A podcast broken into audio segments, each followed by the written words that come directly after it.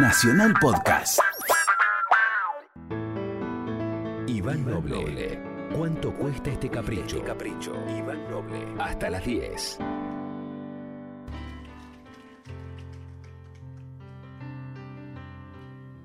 Bueno, llegó el momento. Es para mí un- de verdad un placer muy, muy grande y un honor tener aquí en los estudios de, de la 93.7 al señor Lito Nevia, que no necesita mayor presentación.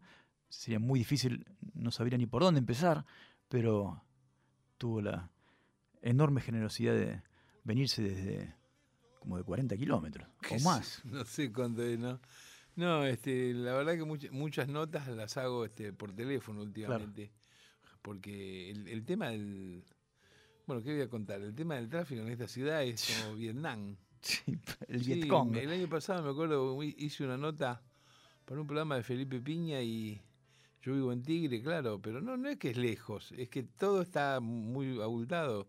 Y llegué al programa, bueno, la cuestión es que para hacer un programa que charlamos 20 minutos, tardé 5 horas Claro. entre ida y vuelta.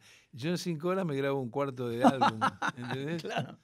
Y además te pone muy nervioso. Entonces, bueno, vigilo las notas y salvo algu- algunas excepciones, meto una, así que voy, si veo que pasó la hora de tráfico y Claro, si arreglo eh, claro. cómo llegar. Bueno, Pero si muchísimas no, gracias. si de no, así. Si no, es que si no te volvés No. loco, ¿viste? De verdad es un placer y para mí es...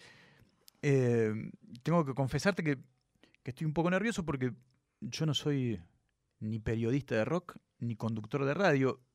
Las carambolas de la vida me han traído aquí. La radio me gusta muchísimo Claro. y, voy- y salvando las, las siderales distancias, lo que tenía ganas era de, de que esta sea como una charla entre colegas. Lo de siderales distancias está claro por qué, pero...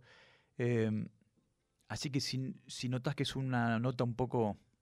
eh, poco ortodoxa, te pido disculpas, pero no soy periodista. Al contrario, a veces la- las- tipo- las notas ortodoxas, a veces uno se aburre con tantas Sí. notas que ha hecho, ¿viste? ¿Cuánta- Pero- qué, qué te quedará por decir? Es lo primero que yo me preguntaba hoy, porque cuando, cuando eh, empecé a pensar en, en las cosas que me gustaría charlar con vos, la primera sensación que tenía esa, era es- esta, que es, es tan enorme tu obra, eh, es tan grande, que no sé ni por dónde empezar. No, bueno, bueno, pero yo siempre, cuando me preguntan o me hablan así, cuento un poco eh, detalles que hay que tener en Claro. cuenta de mi vida. Este, primero que tuve la suerte de comenzar de tan pequeño porque mis viejos eran músicos. Claro. Eso es fundamental porque era muy precoz yo, pero tenía todo el apoyo. Es decir, mis viejos ponían ficha para que yo fuera músico. ¿Qué tocaba tu viejo? Mi viejo fue el primer cantor melódico que hubo, que estrenó canciones de esas que hoy en día son clásicos eh, y en boga por Luis Miguel, ese tipo de canciones. ¿Cantaba bolero sobre todo? Claro, claro, eso él, estrenó canciones de Agustín Lara, de Mirá. todos esos tipos. Y porque iban a Rosario, Rosario era un- de ahí la Chicago, Argentina, era un lugar con exceso de bohemia. Y iban a músicos que se quedaban días aparte a- a- después de tocar. Así que había una actividad bohemia y de música impagable. Y yo viví todo eso con mis viejos, porque también trasnochaba y salía con ellos porque me dejaban entrar en cualquier lado porque iba con mi papá y mamá. Tenías patente de, de Claro, corso. pero estaba en boates, en unos lugares que hoy en ¿Y tu día vieja serían- también se dedicaba a la música? mi vieja eh, tuvo, era concertista de piano y, y fue este, la pianista de la primera orquesta de mujeres de tango que hubo ahí. Mirá. 14 minas tocaban tango, se llamaba Orquesta Típica de Señoritas Los Colonos. Los Colonos era el nombre del bar donde tocaban, ¿Año? ¿Qué más que quedaba en el 35. Eh, 40, eh, 48, 40, sí, 45, cuando Mirá. tenía 21 años. Y se llamaba Los Colonos porque eso, ese bar quedaba en Sunchales, eso es el barrio de Pichincha, que claro. imperaba la mafia y todo eso. Así que, bueno, pero después nada, aparte de, de ese comienzo, tuve que estar metido este, y que mis viejos me, me- me transmitieran muy fuerte esta vocación. Esto me posibilitó, qué sé yo, a los 10, 11 años ya conocer a Joe Gilberto, a Tom Jobim y escuchar cosas de discos de amigos de mis viejos, de, de jazz, pero no era que yo tocaba eso, pero yo sabía que tenía que ir estudiando ese tipo de No, cosas. ¿no? Y, digamos, esa, esa información que tuviste desde muy chiquito, nunca lo sentí, o sea, nunca lo sentí como un mandato familiar, siempre fue por placer, desde el No, vamos no, sentía- Siempre fue por placer. Es más, vivo así hoy en día. Me levanto en mi casa a las 7 de la mañana, estoy tocando el piano, componiendo, haciendo cosas, porque me gusta hacer eso. Después al margen te puede salir una canción buena, regular, parecida, un una novedad. e- Eso es, es otra historia, ¿no? Vos sabés que yo lo, lo primero que pienso eh, cuando pienso en, en- en- que es como ¿no será intimidante tener tanto y haber llegado a lugares tan grandes? Cuando te sentás al piano o a la Sí. viola, no decís, ¿y ahora qué carajo hago? ¿No tenés No, esa sensación no, de. Te, te- te aseguro, no, no es pedantería lo que te cuento. No, no, porque cuando he ido pasando el tiempo, yo me he dedicado a desarrollar, sabía muy poco, de pequeño, de cualquier manera tenía un, un sonido que me identificaba, tenía un estilo, en la manera de cantar, en la manera de meter las notitas en el piano, en la guitarra. Lo que hice después, 10, 20, 30, 40 años más, es eh, refinarlo artísticamente, refinarlo. Eh, las letras, hoy en día hay letras que escribo que hablan de lo mismo que escribí en las primeras de Los Gatos Salvajes, que tenía 14 años. Es que no hay tanto sobre lo que escribir, ¿no? Claro, pero eh, ¿qué, ¿cómo son ahora? Son con otro punto de vista, porque claro. tengo madurez, porque el mundo también ha cambiado. Entonces, bueno, un poco hay un enganche. Por eso vos me decías al comienzo este eh, algo como ¿qué te queda por hacer? Te queda por hacer todo, porque en realidad lo que sucede es que cuando vos vas ganando confianza y estás más seguro en lo tuyo es porque tenés más experiencia y porque has andado por mil lados. Eso, en mi caso, hace que yo, por ejemplo, salgo a tocar ahora y te aseguro que disfruto más que 30 años atrás. ¿En serio? ¿Lo disfrutás más ahora? más. Claro, porque tengo otro relax para desarrollar la cosa y para verlo. Me sigo poniendo igual este, nervioso, soy muy tímido, por eso canto y cierro los ojos y esa historia, eh, porque esa es mi, mi- mi- mi cosa interna. Pero yo salgo y disfruto, vamos con mi mujer de gira, pero andamos por, por todos lados. Y es mucho mejor que cuando comencé, que también teníamos esta abundancia de conciertos, que un fin de semana hacíamos a lo mejor con el grupo 15, 16 shows, y, nu- y nunca me acordaba de la esquina que habíamos pasado. Claro. Era, era correr, correr, correr, para esperar, esperar y correr, correr, correr. En cambio ahora eh, vamos de aquí para allá, disfruto más la relación con la gente, los lugares que busco, que paro a comer, conozco también lugares. eh, eh, siempre queda algún lugar este, que no has ido. ¿Hay alguna formación que prefieras en este momento de tu vida? ¿Te gusta tocar rodeado de, de muchos músicos? ¿Te gusta tocar solo, en trío? ¿O depende del ámbito? Depende, No, no, me, me gusta tocar este, en trío, cuarteto. eh, ¿Solo? Trío, solo también eh, me gusta, eh, sí, pero lo uso especialmente cuando voy a lugares más pequeños, con buena acústica, y donde justamente se da un, un clima un poco más intimista, y a lo mejor toco el piano, y tiene que haber un buen piano, y si no tengo que llevar yo uno bueno que me guste, eh, de los míos. Este, sí, ha- hago también eso. Pero me gusta tocar también en trío, he tenido muchos tríos en mi vida, porque el trío me permite, cuando ya me conoce el baterista y el bajista, me permite modular, improvisar y meterme en cualquier tonalidad. Mientras que cuando ya armo una formación de cuarteto o de quinteto, ya eh, ensayo y marco un arreglo obligato que lo tenemos que cumplir. Hay menos posibilidad de... Yo soy, me- eh, a mí me gusta tocar eh, cosas distintas toda la noche, por eso últimamente trabajo con distintas formaciones, ¿viste? Tengo una formación grande que sería el octeto con que tocamos hace un año en el Colón. Eh, tengo después este, este trío que te traje el nuevo disco, Power Trio del Sur, Sí, ¿no es cierto? el año pasado, ¿no? Está editado en el 2016. No, este es el segundo, Di- ah, porque el, eh, está el, el anterior que es en vivo y este es Ah, nuevo en ok. estudio, ¿no? Esto es con este trío que son dos chicos de General Roca, Mirá. de ahí la chance de ponerle Power Trio del Sur. Eh, Gustavo Giannini toca el bajo y Julián Cabaza la batería y yo voy tocando órgano, guitarra eléctrica, acústica, de todo. Y después este, a veces vamos en cuarteto.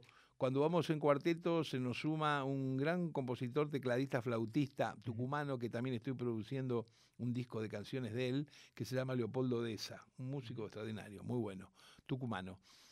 Este, así que a veces toco en trío, a veces en cuarteto, a veces con el octeto, a veces solo.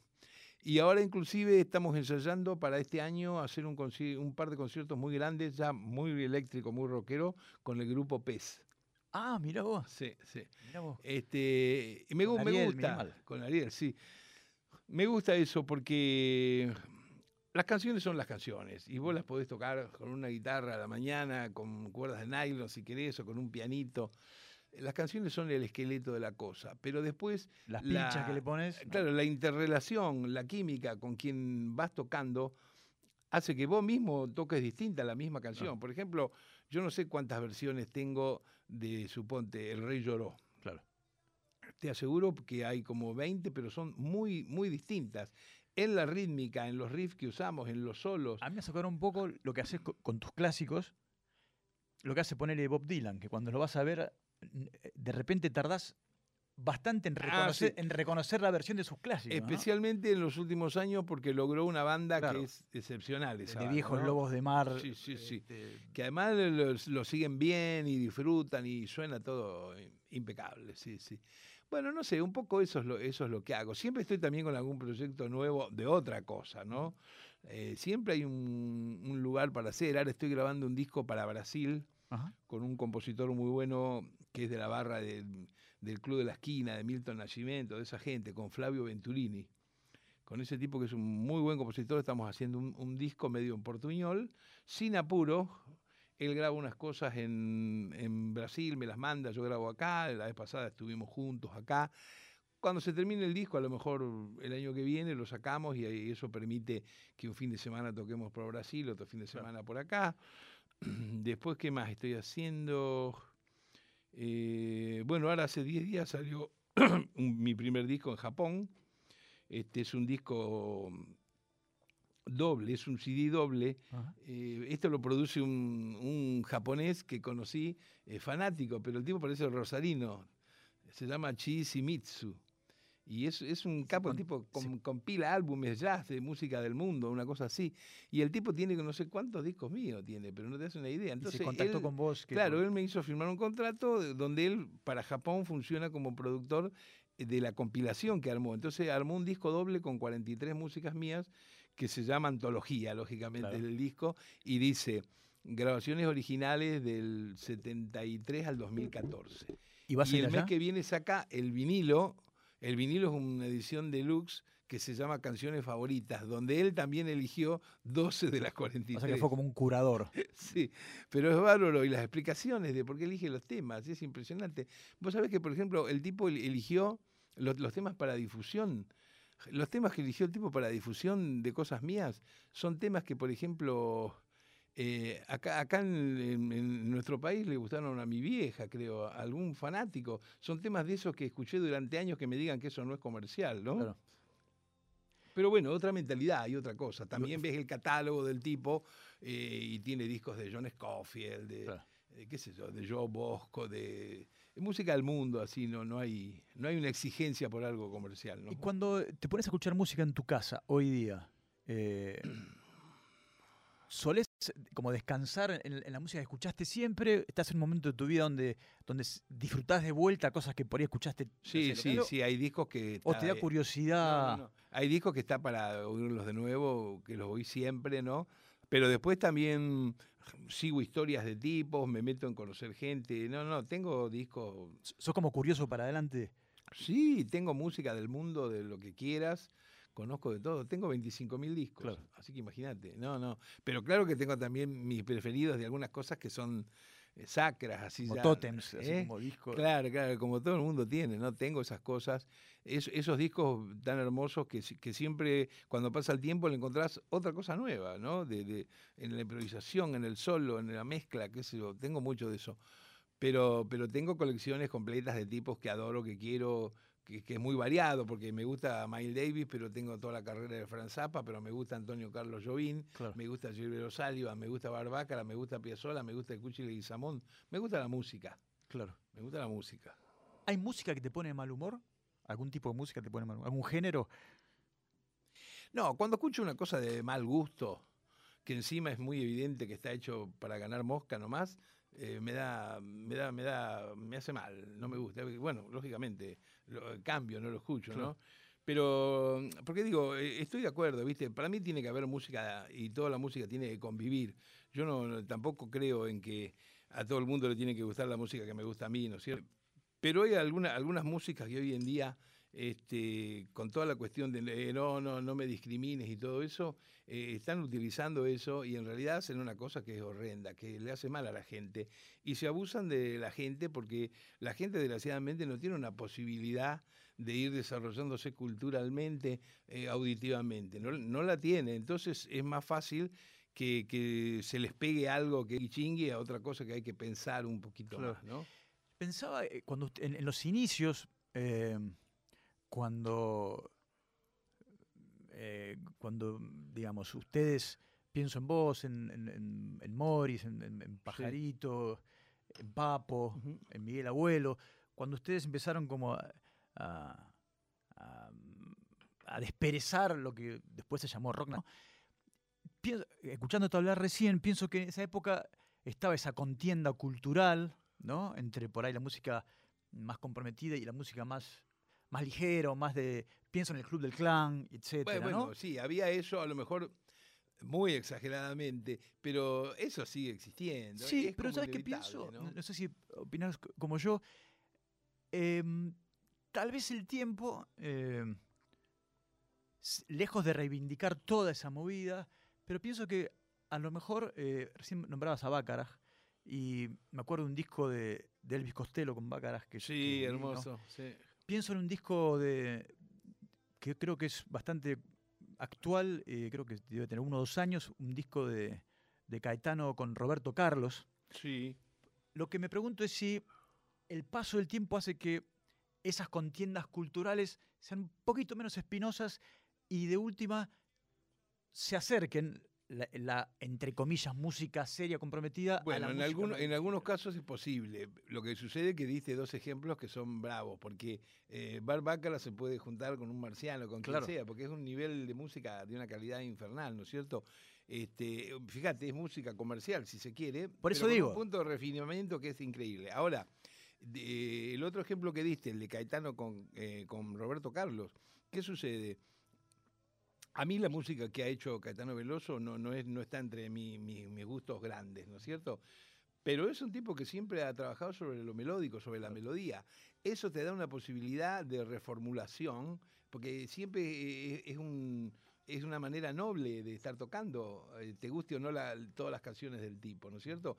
El problema es cuando casás eh, otro tipo de, no sé cómo llamarlo, de subgéneros, de cosas que son... este eh, fabricada, digamos. Claro, que eso no, no, hay, no, hay, no hay ni paso de tiempo ni nada. Hay cosas que son graciosas. que Sí, de todas maneras, yo no sé si coincidís, algo de la música, mm, de ese tipo de música, si, si sobrevive 20, 30, 40 años, imagino que evidentemente tocan una fibra que a lo mejor se desconoce en el momento, ¿no?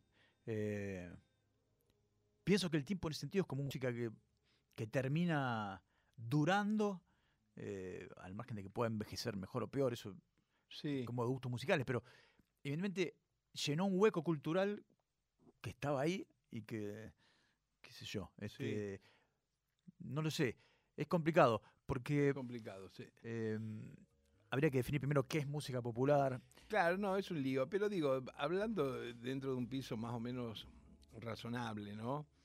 Uno que, que ha tenido esta suerte de dedicarse a la música, desde lo que uno hace y desde lo que uno quiere escuchar, lo que uno pretende es oír cosas mínimamente de buen gusto, que no le hagan daño al corazón y al oído de la gente, y que de alguna manera le, sumen, aunque sea humildemente, eh, algo a nuestra idiosincrasia, que no sea algo que cuando vos pones, yo escucho a veces tipos que al segundo compás te digo de, dónde lo sacó.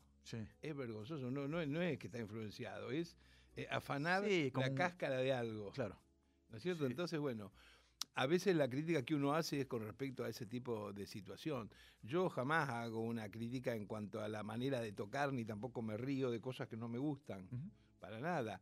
De la misma manera que tampoco me, me, da dolor de cabeza que hay gente que le aburre lo que yo hago, que no le gusta. Y bueno, que está todo bien, qué sé yo. Yo creo que, em, a ver si coincidís, ustedes en un momento, cuando digo ustedes, me refiero de vuelta a los, padres fundadores del rock, en un momento tuvieron como la, la curiosidad necesaria y, hasta te diría como la sagacidad de ir en busca de otras músicas y de alimentarse rápidamente eso. ¿no? Eh, Estaba viendo estos días el video, un video que, ¿sabes que figura en YouTube como Barrock 82, pero creo que no es de Barrock 82, el, el que está con Domingo Cura, Ah, sí.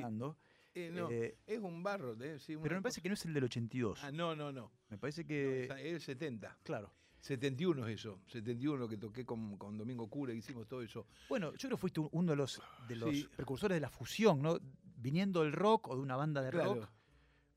Esa curiosidad se dio por. Bueno, me contaste que en tu casa tu vieja era concertista de piano y tu viejo cantaba Claro, bolero. escuchamos de todo. cantó. Pero te digo, fíjate, hay otra música que también este, ha tomado de todos lados para ser justamente más este, refinada, sin perder nunca su, el sonido de su tierra. La música Claro. brasilera. Totalmente. La música brasilera, a veces cuando escucho tipos que dicen este eh, la bossa nova le sacó todo al jazz, no le sacó absolutamente nada al jazz. Escucharon eso porque es lícito que vos, eh, qué sé yo, puedas oír mm, culturalmente música de todo el mundo y ojalá que puedas leer escritores de todo el mundo y ojalá que puedas comer dignamente y vestirte dignamente, ¿no es cierto? Y dentro de toda esa cultura va a salir tu canción.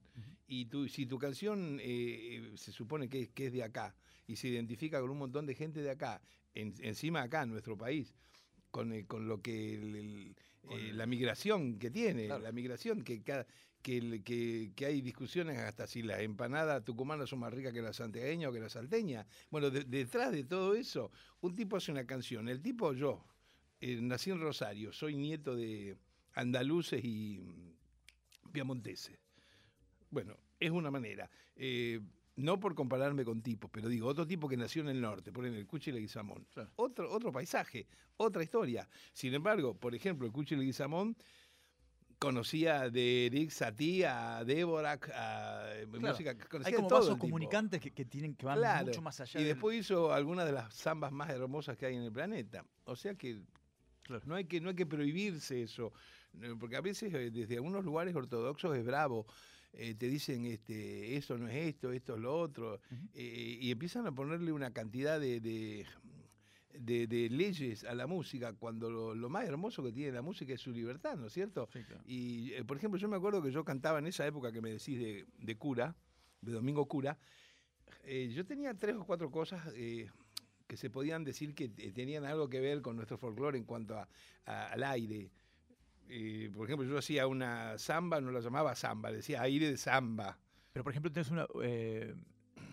Pensaba que justo lo había elegido para escuchar, si te da ganas. El, por ejemplo, el vals de mi hogar. que de mi hogar. Claro, la rítmica uso. Claro. Y, che, y- y, por ejemplo, el bohemio. El bohemio. Entonces, el lo había elegido. Entonces eso lo tocamos con cura, ¿viste? Claro, en el momento ese que era el 71, Claro. 72, muchos rockeros decían que los había traicionado porque eso no era rock. Textual lo que te estoy diciendo, ¿no? Che, y un montón de folcloristas Se enojaban con Domingo. Sí, y conmigo, diciendo, dice, ¿por qué tocas con ese tipo si eso no, eso no es una samba? ¿Por qué? Porque no tiene la medida. Yo un día me cabré y digo, ¿cuál es la medida? ¿La tengo que hacer con una modista la canción? ¿Cómo, es- ¿Cuál es la medida? Y algo parecido lo haber pasado por ahí a Spinetta con Mederos, ¿no? Con Rodolfo Mederos cuando, él- cuando incorporó el bandoneón ponen en las golondrinas de la Plaza de Mayo, toda esa época. Puede ser, no sé si con él, pero digo, a veces ocurre estos desencuentros. Este, mirá, eh, desde el género del rock argentino, como lo quieran llamar, rock nacional, eh, hay que reconocer una cosa a su favor, además. Ha sido en los últimos 50 años el género más abierto para juntarse a tocar con quien sea de donde Totalmente. venga. Y no ha sido así al revés. Totalmente. Luego ah, se hizo como natural que nosotros podemos tocar con un folclorista y que puede aparecer un charango y después Mercedes Sosa también eh, cantó con todos. Sí. Luego, comienzo era bravo, ¿viste? No te dejaban pero ni tocar, decían que la música que hacíamos era foránea. Claro. ¿Cómo foránea, viste? Sí. ¿Escuchamos Vals eh, de mi hogar? de Dale, dale. Estamos con el gran Lito Nevi aquí en la 93.7. ¿Cuánto cuesta este capricho hasta las 10 de la noche?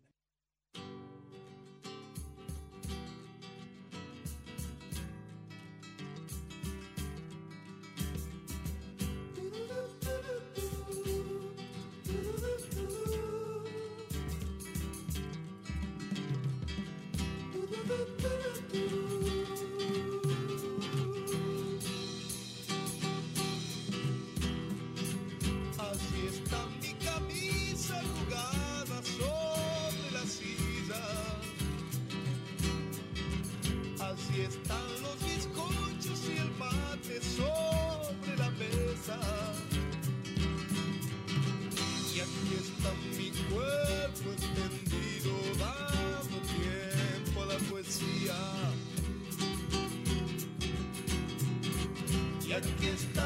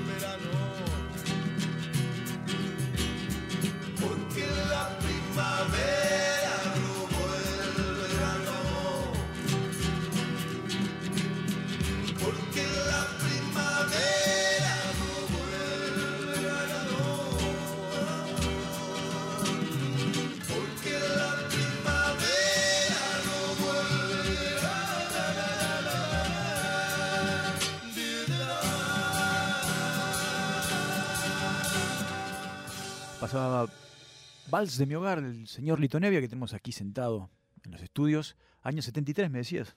Sí, esto es del álbum Muerte en la Catedral, inauguración para nosotros de un trío que tuvimos poco más de seis años, con Jorge Negro González en contrabajo, Néstor Astarita, batería y percusión, dos músicos que venían de- del que super Jazz, claro. ¿sí? tocaban, imagínate, eran el cuarteto original de Gato Barbieri, de Babo- Claro. Babi López Furs.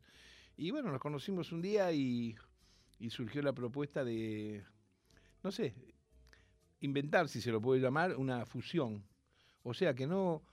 ¿Cuál era la propuesta? Que ellos no bajaran eh, el nivel de lo que venían de escuela tocando y yo del género del que venía componiendo tampoco. Claro. Y lograr una, una nueva alternativa. Y ahí Lo que ahora se llama maridaje. Así le llaman. Ah, No, así le llaman los en, Ah. en la gastronomía, ¿viste? Ah, sí, sí, sí. Los vinos que maridan con. Claro, claro.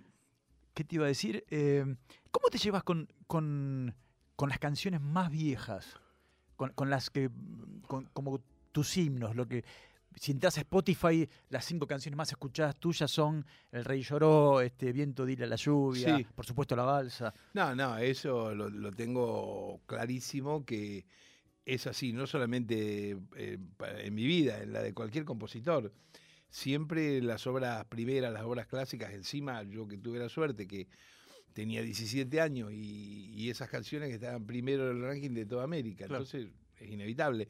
Eh, tuve una época que me negué a cantarlas ¿Ah, sí? y, y me creé momentáneamente una fama de ogro, como que renegara de mi pasado. Pero, Pero por, por no, que porque no te gustaban más, entre no, comillas. no, por- e- era porque había sido tanto el éxito de esas canciones que no me permitía este, salir a la escena y tocar las nuevas cosas que yo estaba Claro. haciendo, ¿entendés? Mirá, eh, hace poco vi una película muy buena donde trabaja Al Pacino Ah, la que hace él de, de cantante de rock. eh, Bueno, que le claro. sucede eso, que el día que él quiere cantar una balada nueva, Es una hermosa escena esa. sí, le, grit- le gritan tanto las viejas admiradoras que el tipo no puede cantarla. Claro. Bueno, a mí me- no, me, no me pasó exactamente eso. ¿Por qué? Porque me negué este, y, y- y en ese momento consciente también de que perdí muchísimo público del de ese momento, ¿no es cierto? Pero después que pasó el tiempo y hice la cantidad de atrocidades que hice, porque he grabado lo que quieras, de jazz, de improvisaciones, de eh, con eh, banda sinfónica, eh, lo que quieras. Tango. Claro, de, de la cantidad de cosas que hice, eh, llegó un momento que dije, bueno, yo la verdad que estoy muy, muy tranquilo. Eso es todo lo que tengo hasta ahora. Yo ahora puedo Y, cantar y te cualquier reconciliaste canción. con, Sí, con eso. Puedo cantar cualquier canción de la época que quiera, que para mí comprendo que es una composición. Y tengo escrita cerca de 1300 canciones. Es un disparate, yo sé, pero, que, pero que hago eso todo el tiempo, es lo único que Claro. hago en mi vida, ¿entendés? ¿Sabes a qué me hace acordar un poco? Cuando te escucho hablar y, y cuando noto la relación que tenés con, con, con eso, con, con tu obra con la abundancia de tu obra. Eh, cuando lo escucho hablar a Woody Allen, viste que a él le dicen, pero ¿usted cómo hace para filmar una película por año? Creo dice, que hace "Es lo- una cada seis meses, además, ¿viste? pues dice, es lo que sé hacer y es lo que me gusta. claro. ¿Qué quiere que haga si no? No sé. Ahora, por supuesto, hay canciones que han tenido más el don de gustar que otras. Hay canciones que han tenido divulgación y otras no. Eh, me da un gran satisfacción las canciones que nunca tuvieron divulgación y que igual Le, le- le arañan el corazón a la Sí. gente. Bueno, pienso en el bohemio, ¿no? Eh, el bohemio, eh, el otro cambio, los que se fueron. Claro. Hay varias canciones de esas. Porque las otras, también las quiero, pero esas, las otras han tenido en su momento en su campaña, qué sé yo. Hoy en día las canciones siguen creciendo también por otra vía, ¿viste? Que, por ejemplo, hay muchísima gente que las sigue grabando.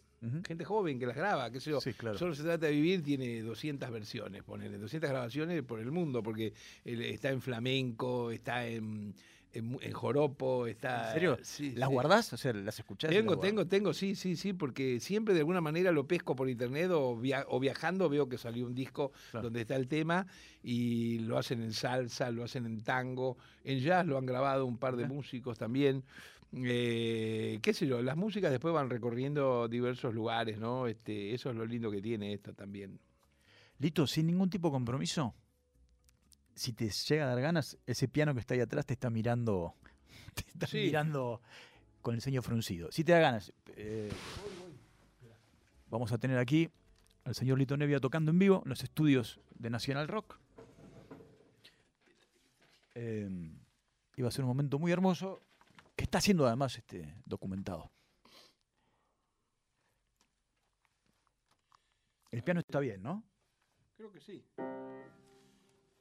Mira, a ver, traje unas letras, porque tengo algunas letras que son muy largas. Ajá. Y a ver que el técnico me diga si estoy bien a esta altura. A ver. ¿Estoy bien ahí? Sí, dicen que sí, ¿eh? A ver. Yo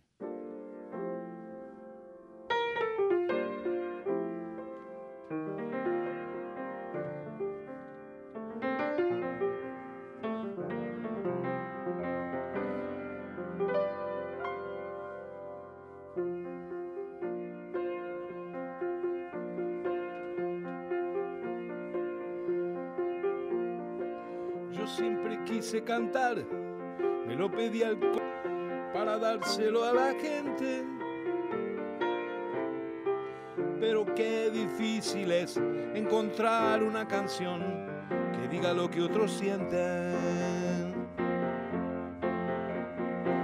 Yo también quise cantar y canté y cantaré como sea como pueda.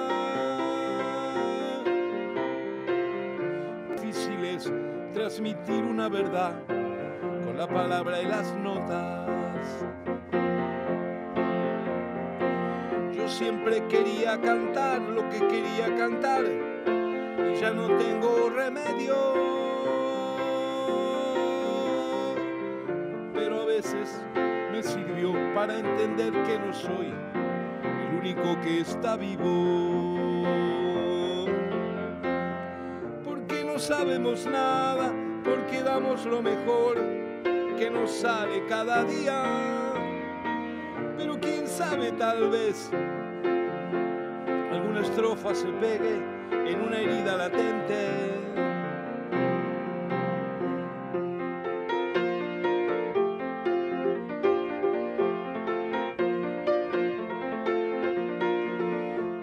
Ya no soy joven y sé que no quiere escuchar, jamás silbará una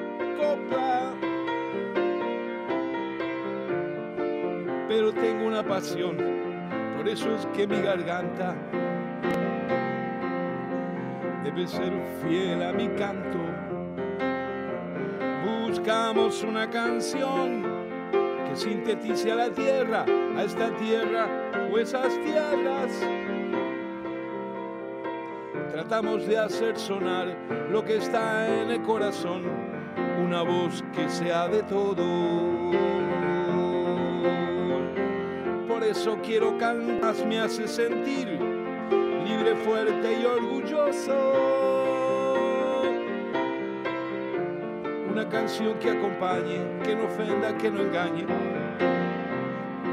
Una voz que sea de todos. Porque no sabemos nada, porque damos lo mejor que nos sale cada día.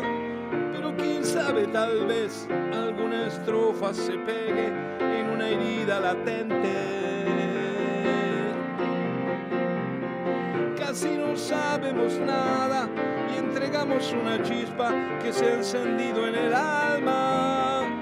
Hay que cantar y cantar para poder encontrar una voz que sea de todos.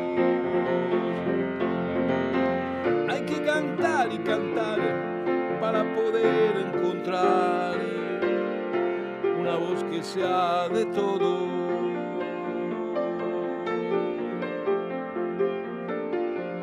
Lógicamente se llama Cuando una voz sea de todos. Muy larga la letra,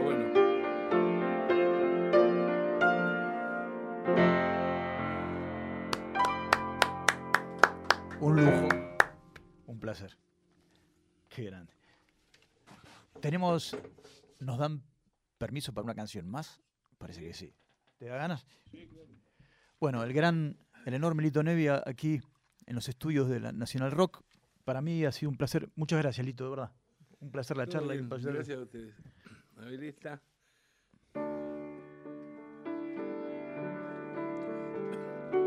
No sé si sabés la letra de esta, la tenés, acá está, mirá.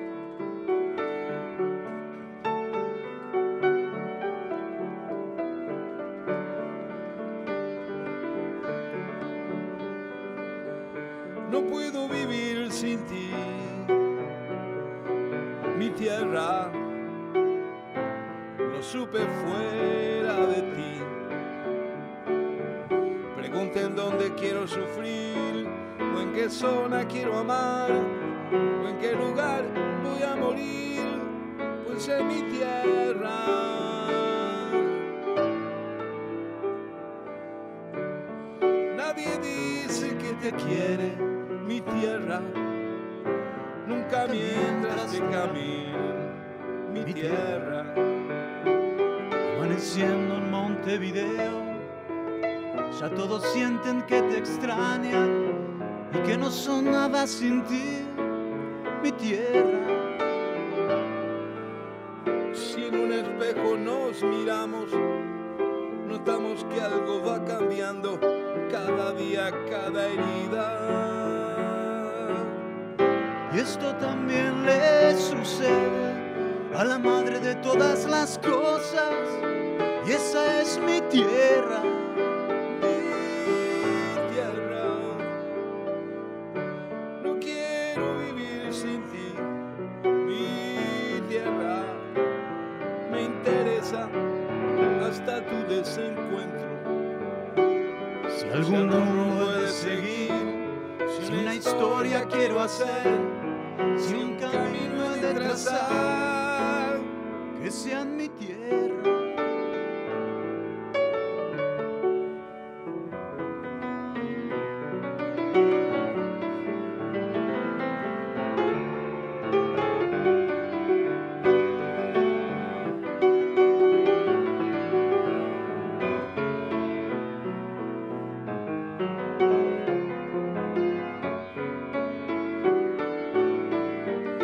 Si en un espejo nos miramos, notamos que algo va cambiando cada día, cada herida. Y Esto también le sucede a la madre de todas las cosas, y esa es mi tierra.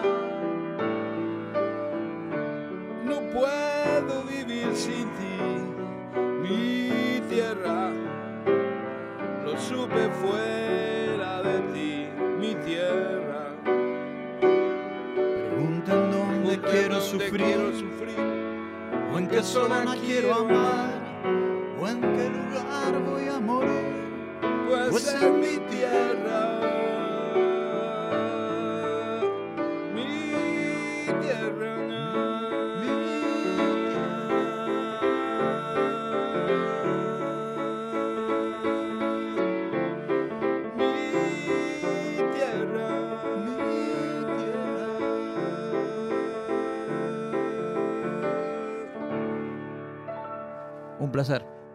Un placer. El gran Lito Nevia, muchísimas gracias.